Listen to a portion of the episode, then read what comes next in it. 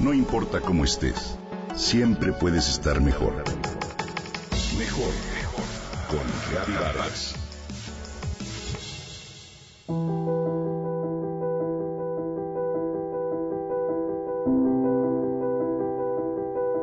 ¿Qué es la vida?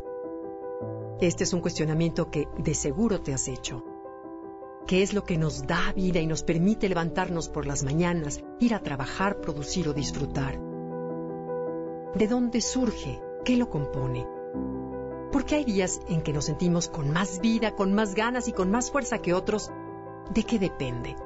Si bien lo que provoca el inicio de la vida es un milagro y aún un misterio para la ciencia, podríamos afirmar que todo nuestro cuerpo, sistemas, órganos y células pueden llevar a cabo sus funciones gracias a un elemento que lo permite, la energía.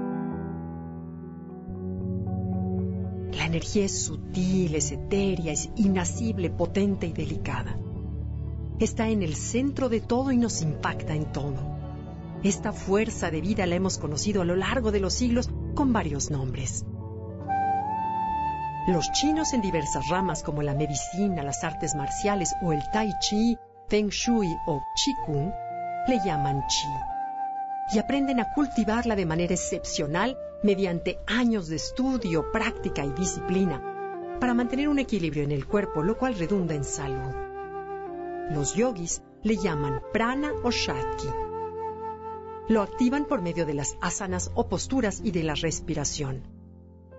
Desde hace dos mil años, diversas culturas saben y comprenden que hay canales llamados meridianos o nadis por donde la energía viaja si bien dicho sistema de canales no es una estructura orgánica, se entiende como una red que conecta todo con todo, incluso las emociones, la actividad mental y el espíritu de nuestro cuerpo energético. Para dichas tradiciones tenemos desde ocho principales hasta 72 mil nadis o canales de energía. Y todas sus prácticas de sanación como acupuntura, acupresión, masaje shiatsu o yoga se basan en el principio de estimular estos canales para que la energía fluya libre. Incluso la enfermedad no es más que el resultado de un bloqueo o del estancamiento del flujo de energía. Uno de los principales motivos por los que la energía se estanca o se bloquea en algún órgano es, por supuesto, el estrés y las emociones negativas. En esto coinciden con los médicos alópatas occidentales, quienes afirman que el estrés y dichas emociones son la causa del 90% de las enfermedades. ¿Qué tal? A continuación te presento las emociones más comunes en el ser humano y su relación con el meridiano que los rige. El hígado y la vesícula biliar se relacionan, por ejemplo, con frustración, enojo, ira y cólera. El corazón e intestino delgado con la alegría y la susceptibilidad a reír o a llorar el vaso, páncreas y estómago con la preocupación, la ansiedad y la soledad.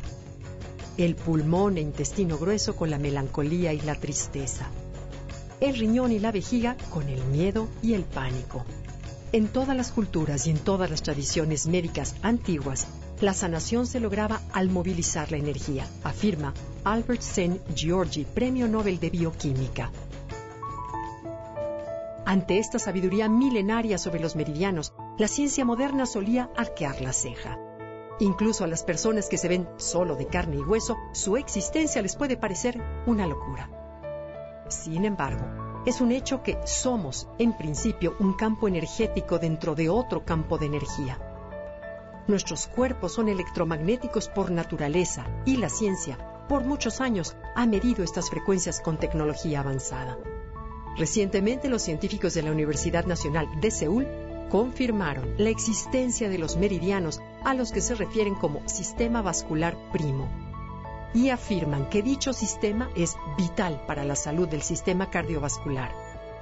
Asimismo, numerosos estudios demuestran que estos caminos de energía y puntos conducen electricidad aun cuando no se utilicen agujas.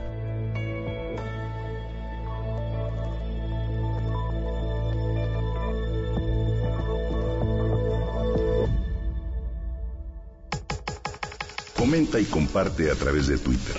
Gaby-Vargas. Gaby-Vargas. No importa cómo estés, siempre puedes estar mejor. Mejor, mejor. Con Reavivadas.